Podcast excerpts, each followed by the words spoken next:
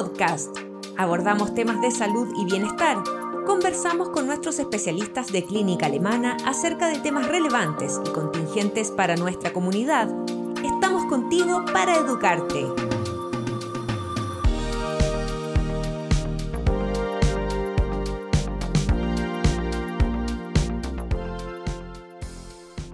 ¿Cómo están? Bienvenidos a este conversatorio de Alemana Sport, donde conversamos sobre temas de salud y deporte con nuestros especialistas e increíbles invitados. Hoy estamos en el aula magna de Clínica Alemana para conversar sobre cómo jugar hockey sin lesionarse. Para eso nos acompañan nuestros especialistas eh, que se incorporarán en dos tandas. Primero estamos con el doctor Raúl Smith, deportólogo de Alemana Sport. ¿Cómo está, doctor? Hola, María José. Bien, gracias. Y también hoy nos acompaña un increíble invitado, Fernando Renz, número 8 y seleccionado de la eh, selección adulta de hockey. ¿Cómo estás, Fernando? Hola, María José. Todo bien, muchas gracias y gracias por la invitación. A ti por acompañarnos. Em, a pesar de que eh, el deporte, el hockey es un deporte federado, no es considerado profesional. Em, ¿Cómo em, vas viendo tú la diferencia del entrenamiento desde cuando es una actividad extra programática en el colegio, me imagino que partiste, a cuando se va formando eh, un entrenamiento más serio, más, más profesional, aunque no es considerado de esa forma. Sí, uno parte cuando chico de todas maneras divirtiéndose con el deporte, generando red de amigos y, pasando bien el rato, teniendo fin de semana de campeonato donde uno disfrutaba todo el día del deporte. Y ya, no sé, desde los 16 años se empezó a poner competitivo eh, y, entramos ya en ámbito de selección. Eh, que de todas maneras también eh, uno ya está inserto en este, en este mundo de la selección y de las federaciones, eh, de, los campeonatos estos que uno va teniendo, pero ya a nivel adulto eh, se empieza a poner de todas maneras un nivel más allá, uno tiene que empezar a, a, ver otros temas que no estaba viendo antes, por ejemplo, nutrición, médico, em, y ya concentrarse más en todos los campeonatos que uno tiene poniendo su, su foco 100% en estos campeonatos y tratando y, priorizando principalmente eh, lo que es el deporte. Es más competitivo a nivel de equipo y, personal también dentro de los mismos jugadores. Exacto, se pone más competitivo también a, a, nivel de jugador eh, y uno tiene que poner mucho más de su parte, eh, cosa que antes uno por lo menos no tenía, como no era tan consciente, sino que uno más fluía y ahora ya más adulto, de todas maneras metiéndose, enfocándose específicamente en el deporte de alto rendimiento. Doctor, ¿cuál es la importancia de evaluar y también trabajar con cada uno de los jugadores, en este caso, que conforman un equipo? A ver, el trabajo, eh, como tú dices, es un trabajo en equipo para un equipo. Eh, y eso es súper importante porque uno hace una entrevista donde ve los factores de riesgo que donde puede tener cada deportista, pero eh, a la larga tiene que trabajar con todo el equipo porque finalmente tienen un ritmo de trabajo que va a ser personal, por ejemplo, los trabajos, los horarios de sueño, las preocupaciones personales, que eso afectan la salud y va a afectar el rendimiento, pero a la vez todos se van organizando para un evento específico, que puede ser un campeonato un panamericano, una fecha, digamos, de eh, una liga nacional. Entonces ahí tú vas organizando ese sistema. En esa evaluación la idea es que sea en conjunto interdisciplinario con psicólogo, que interactúe el preparador físico, la nutricionista y que trabajemos literalmente como una familia. Eh, y de hecho, por eso uno agradece el poder estar en cancha o incluso esta actividad, porque nosotros dentro de estas mismas cosas nos vamos conociendo en diferentes ámbitos. Doctor, ¿y cómo es el tema de la prevención de lesiones y también rehabilitación después? Porque me imagino que de repente se lesiona algún jugador y, viene la otra parte, no solamente prepararse, sino que eh, poder rehabilitarse de esa lesión. Claro, hay lesiones, existen lesiones que son a veces más prevalentes o un porcentaje más alto dependiendo del deporte. Entonces, por ejemplo, nosotros nos ha tocado ver que en estas evaluaciones con la gente de hockey, que el lado izquierdo, por ejemplo, la rodilla izquierda, el, la extremidad superior izquierda, tiende a tener porcentualmente más lesiones. Y ahí estamos analizando el por qué. Eh, pero también hay cosas que son propias de la actividad física global. Entonces, si es que alguien está deshidratado, si es que no está comiendo antes de entrenar, lo puede favorecer para como un factor de riesgo para un desgarro, por ejemplo, o de que el rendimiento vaya disminuyendo eh, sesión tras sesión de entrenamiento y que finalmente el rendimiento global sea menor. Entonces, nosotros vamos dividiendo diferentes factores de riesgo que promueven o que facilitan lesiones propias del deporte y otras que ya son como de un deportista eh, más en forma general. Doctor, usted hablaba que se forma un poco en un ambiente un poco de familia. ¿Cómo es la relación que se va formando con cada uno de los jugadores? Claro, porque eh, la relación con los deportistas pasa a ser como una familia porque tú los vas conociendo no solamente en el ámbito deportivo, sino en todas las áreas de la vida que pueden afectar su rendimiento deportivo. Entonces, literalmente algunos deportistas te dicen, mira, ¿sabes qué? Quiero planificar las vacaciones, pero quiero por lo tanto ver si me preparo después de las vacaciones para ver tal cosa. O eh, sabes que eh, voy a estar dos, tres semanas súper eh, lleno de pega, entonces en este momento quiero ver si puedo prevenir alguna lesión. Y esa conversación no puede ser del todos los días que vaya al médico. Entonces, la llamada por teléfono, el WhatsApp, el mail, lo que conversábamos ahora un poco, el cambio de horario. A veces cuando están en giras, Literalmente hay cambios de 6 horas, 12 horas, por ejemplo, ahora con los deportistas cuando están en Japón, eh, y, ahí tú tienes que estar disponible para ellos. Sí, para nosotros también eso es una muy buena experiencia, es difícil, sí, pero, pero nos sirve mucho, es de mucha utilidad, aparte que trabajen todos como una familia entre ellos, también entre el mismo staff, que se vayan comunicando porque así nosotros, o sea, para nosotros nos genera muchos beneficios en, en, todos los ámbitos. Como decía el doctor, cuando viajamos, estamos constantemente whatsappeándonos, fuera de obviamente cuando vamos a la consulta y, y, estamos ahí con él, pero de todas maneras muy positivo. Fernando, em, ¿cómo lo haces? Porque tú trabajas y además entrenas eh, como capitán más encima del equipo. ¿Cómo lo haces para compatibilizar tu vida laboral, personal y también la vida deportiva? Sí, mira, yo trabajo hace dos años aproximadamente y en un principio no fue fácil, eh, para nada, me costó acostumbrarme, eh, pero con el paso del tiempo, no sé, yo diría los primeros dos, tres meses me costó, eh, pero hay que preocuparse de muchas otras cosas que uno antes no estaba acostumbrado. Por ejemplo, yo no estaba acostumbrado a estar sentado todo el día, no estaba acostumbrado a la nutrición de la oficina, de estar de las distintas... Nosotros tenemos un casino, que igual es bueno, porque puedo ir eligiendo qué cosas, em, puedo, ir seleccionando qué cosas de qué alimentarme. Entonces, por ese lado, es muy positivo pero sí he tenido que cambiar ciertas, eh, no sé, distintas formas de mi día cotidiano para poder estar a mi 100% en, después en la cancha. eso sí, el horario en la oficina es un beneficio alto para mí, no sé, salgo aproximadamente como a las 5 y media, cosa que puedo entrenar toda la tarde sin mayores problemas. Y es importante también, me imagino, la relación de que puedas tener cierta flexibilidad porque tienes que ausentarte por campeonatos o por partidos importantes. Exacto. Flexibilidad primero en los entrenamientos. Por ejemplo, en el día a día yo de repente tengo que ir preguntándole, tengo que estar solicitando permisos para poder salir, poder entrenar en las mañanas. Mi empresa por el minuto ha sido muy, muy flexible, por lo, no he tenido ningún problema y le agradezco mucho eso. Y también por las giras. También tenemos giras. Eh, hasta el minuto no he tenido ningún problema, me han dado todas las facilidades eh, y me voy ir tranquilamente, llevo el computador de todas maneras, pero, eh, pero uno está 100% concentrado en la gira y me han dado todo el apoyo necesario. Doctor, ¿cómo se trabajan las distintas capacidades? Porque cada uno eh, tiene distintas fortalezas, debilidades. ¿Cómo se va trabajando esto para que el equipo en el fondo pueda fluir y pueda desempeñarse de mejor manera, como un todo? Cada, deportista es un universo aparte. porque tal como decía Fernando, el, si es que él está en un trabajo que está principalmente sentado, se van a generar acortamientos musculares que puede que otro deportista que tenga la misma posición de juego trabaja como profesor de educación física y, él va a tener, digamos, mayor desgaste físico y vamos a tener que planificar más descanso, digamos, por otro lado.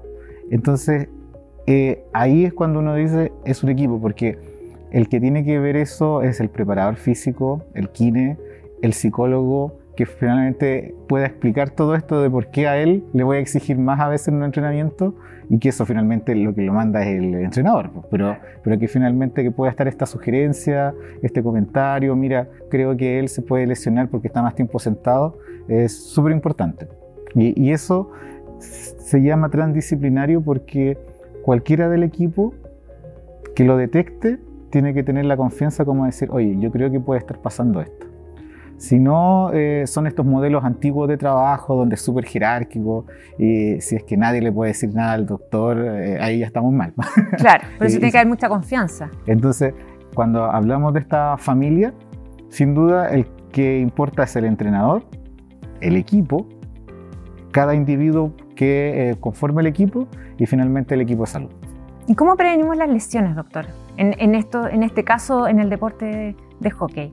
A ver, el, como deporte colectivo eh, y que tienen eventos bien establecidos, existe algo que se llama la, planificación como en macro ciclo. Entonces hay periodos de entrenamiento más intensos, que lo llaman básico, después uno de, de transición, que algunos llaman específico, después un competitivo. Cada periodo tiene ciertos riesgos de ciertas lesiones. Por ejemplo, cuando estamos haciendo un periodo básico que de más carga, existen más lesiones por sobreuso o porque existe alguna lesión aguda, por ejemplo, un desgarro, una contusión, etc. Pero después cuando nos vamos al periodo competitivo son más propias del entrenamiento en la cancha o en los partidos. Entonces ahí ya pasa a ser, digamos, otro tipo de lesiones más específicas. Esa es como la primera línea, que nosotros podemos identificar qué, qué lesiones van a ocurrir. Después lo que conversamos, las lesiones por deporte. Entonces, por ejemplo, las lesiones de rodilla son súper frecuentes porque si se debilitan ciertos músculos va a favorecer, por ejemplo, a los esguinces de rodilla, lesiones de ligamento cruzado. Entonces, uno sugiere eh, preparación física para mejorar la estabilidad desde antes. En las arqueras, por ejemplo, hemos detectado que hay ciertos acortamientos musculares en la extremidad superior. Entonces, uno planifica desde antes, decir, mira, qué ejercicio, por ejemplo, no sé, la press banca está acortando la musculatura, pero también que ella trabaja en el computador, por lo tanto ella debería tener ciertas sesiones específicas para compensar esa, esa línea. ¿Me lo voy a explicar? Sí, no, perfecto. Fernando, ¿cómo lo has hecho tú? Porque, eh, bueno, trabajando de repente se hace un poco difícil esto. Eh, ¿Cómo lo has hecho para evitar lesionarte? Mira, yo ahora después, con lo que te decía, estar todo el día sentado, por ejemplo, es algo que se nota inmediatamente en el entrenamiento. No sé si, mm. me imagino que el doctor lo sabe perfectamente, pero eh, me siento al tiro más apretado de algunos músculos, isquiotibiales, por ejemplo, son cosas que se aprietan al tiro, así que kinesiología de repente, masajes descontracturantes, harta elongación eh, y distintos ejercicios para prevenir son los que he ocupado eh, ahora, por ejemplo, en el periodo ya más de, de que he estado trabajando. Fernando, y para cerrar esta primera parte, ¿qué recomendarías a los jóvenes que eh, están practicando hockey y que eventualmente podrían después incluso formar parte del equipo eh, de la federación? Sí, mira, yo les recomendaría a los jóvenes en general que hacen deporte que sigan haciéndolo, eh, que si se ponen trabas, de todas maneras sigan adelante. el deporte a mí por lo menos me ha llegado a, a grandísimos logros, medallas panamericanas, asistencia a unos Juegos Olímpicos. Así que, que sigan adelante, que sigan con sus sueños y que el deporte es un beneficio de salud y, y también de entretención y de generar redes, redes en, en, todos ámbitos. Así que eso. Muchas gracias Fernando por acompañarnos en este primer bloque. Doctor, también muchas gracias por acompañarnos. No se vayan porque ya volvemos con la representante femenina de, de hockey, Fernanda Flores, y también con nuestro coach de Alemana Sport, Eduardo Fuentes. Tal como lo anunciamos en el primer bloque, nos encontramos con Fernanda Flores, capitana del equipo femenino de hockey césped. Bienvenida Fernanda, gracias por acompañarnos. Muchas gracias a ustedes por la invitación.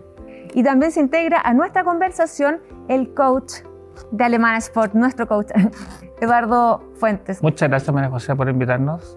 Gracias por estar con nosotros. Fernanda, tú empezaste a entrenar muy pequeña. Cuéntanos cómo se fue desarrollando tu carrera deportiva. Eh, sí, empecé en el colegio, a los 10 años más o menos empezamos con el hockey eh, y después un poquitito más adelante em, me metí al club Universidad Católica, que mi hermana ya estaba ahí jugando hockey, eh, así que desde bien chiquitita empecé, después pasamos a las selecciones, sub 13 si no me equivoco fue la primera y ahí desde ahí que no, no he parado, avanzando un poquitito, también igual que mi compañero Fernando, em, tuve un Panamericano sub-17, después sub-21 y también incorporación a la selección adulta y ahí varios torneos panamericanos, eh, em, torneos clasificatorios a mundiales, Juegos Olímpicos. Por ahora no hemos logrado clasificar, pero obviamente el objetivo es, es ese. En enero se nos viene Copa América, que da tres cupos para el Mundial, así que estamos full metidas en ese objetivo y es la idea clasificar.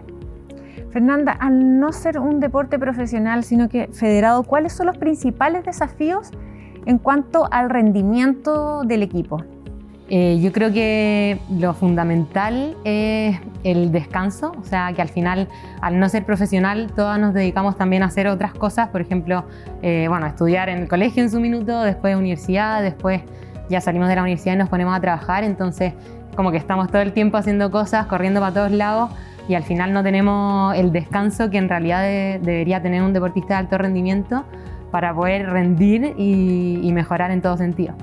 Ese es como el principal desafío que ves tú al no ser un, al no ser considerado profesional. Claro, yo creo que es como algo que en el fondo si eres profesional te dedicas a eso, entonces entrenas, descansas, entrenas, descansas, en cambio nosotros eh, vamos a, por ejemplo, yo soy profesora de educación física y trabajo en un colegio, entonces voy al colegio, de repente del colegio me voy a entrenar y vuelvo al colegio y después de un rato vuelvo a entrenar en la tarde, entonces al final como que no tenemos el descanso que se necesita para poder explotar físicamente eh, al máximo al final. Eduardo, ¿cómo se trabaja eh, en Alemana Sport junto con el equipo técnico de la selección? Bueno, primero decir que estamos muy contentos de tener a la federación y trabajar con este grupo que también tenemos la suerte de que está Carlos Terry y estoy yo que ya tenemos experiencia con hockey césped. Eh, por lo tanto, se nos hace más fácil la comunicación y hemos tenido, tuvimos reuniones con el staff físico, Ariel Cuartero y, Cristian Barra. Por lo tanto, analizamos muy bien cuáles eran los factores y en eso sumamos fuerza al equipo de la preparación, que siempre faltan manos eh, dentro porque el grupo es numeroso. Entonces hace mucho más exquisito, específico el trabajo que necesitamos hacer con este grupo. ¿Y cuáles son eh, los beneficios de hacer una evaluación técnica y una evaluación médica también a todo el equipo y poder trabajar eh, con cada uno de ellos? Lo que unimos son recursos porque finalmente la federación tiene un preparador físico por categoría, entonces nosotros sumamos dos personas más.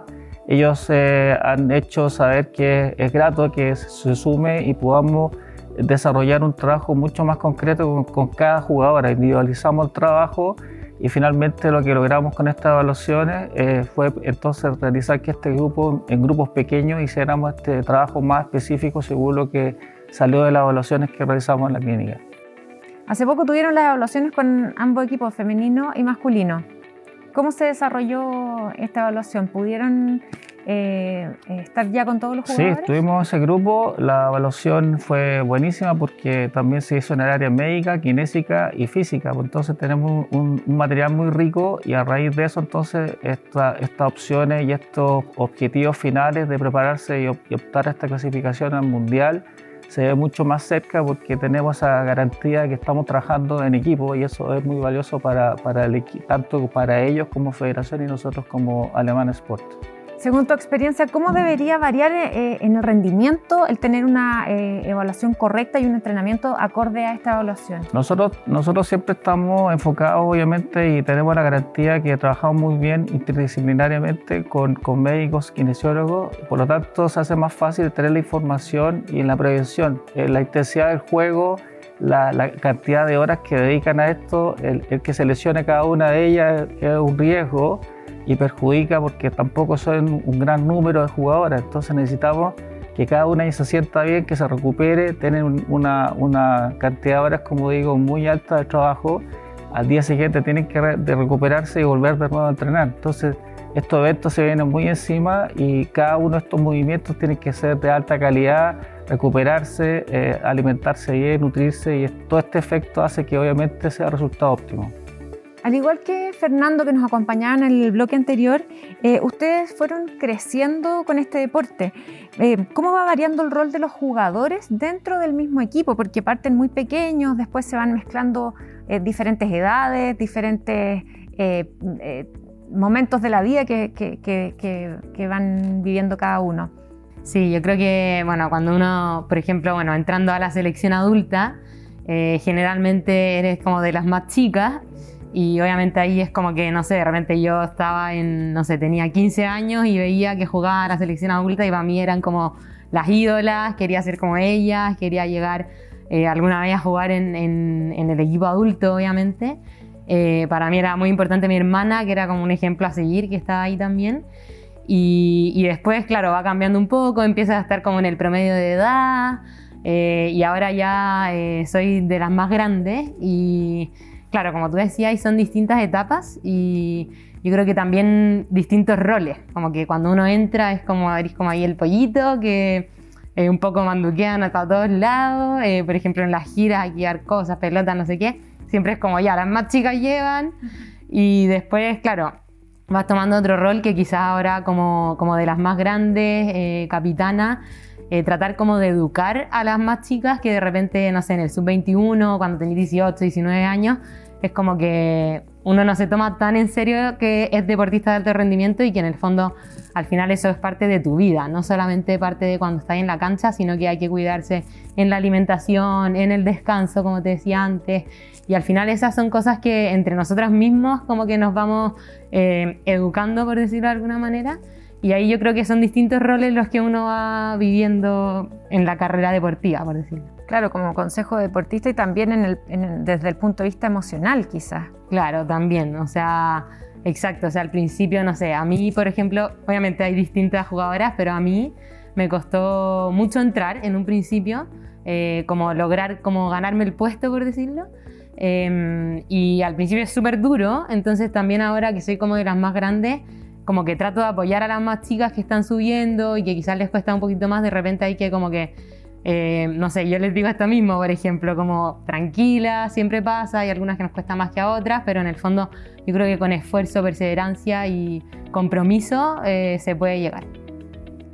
¿Cómo ves tú, Eduardo, este, este proceso que van, van creciendo con este deporte eh, desde el punto de vista también técnico y cómo se van viendo los entrenamientos entre tan variados eh, diferencias de edad de repente. Hay etapas de desarrollo que también nosotros las tenemos bien marcadas con, con todo el grupo interdisciplinario y en eso la parte de nutrición, el apoyo psicológico, médico, es, transversal.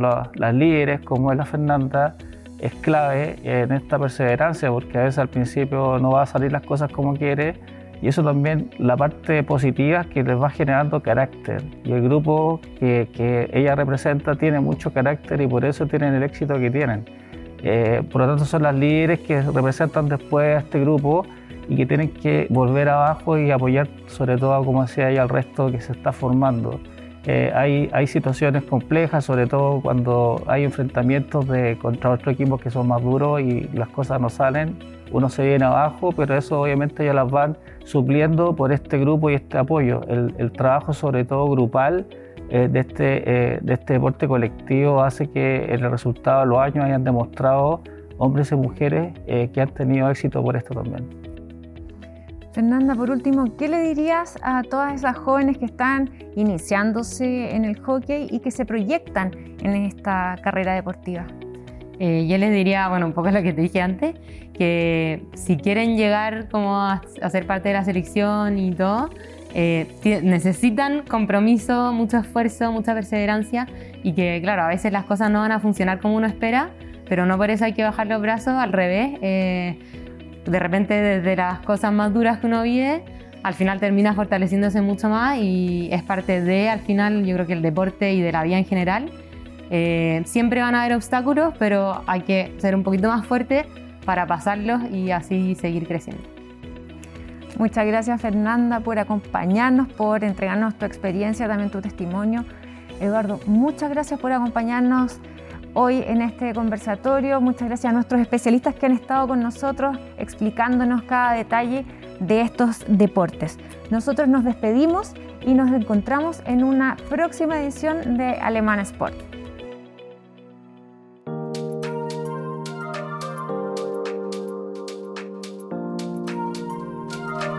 Síguenos en nuestras redes sociales y visita nuestro sitio web alemana.cl. Nos vemos en otro Alemana Podcast. Clínica Alemana. Si es tu salud, es la alemana.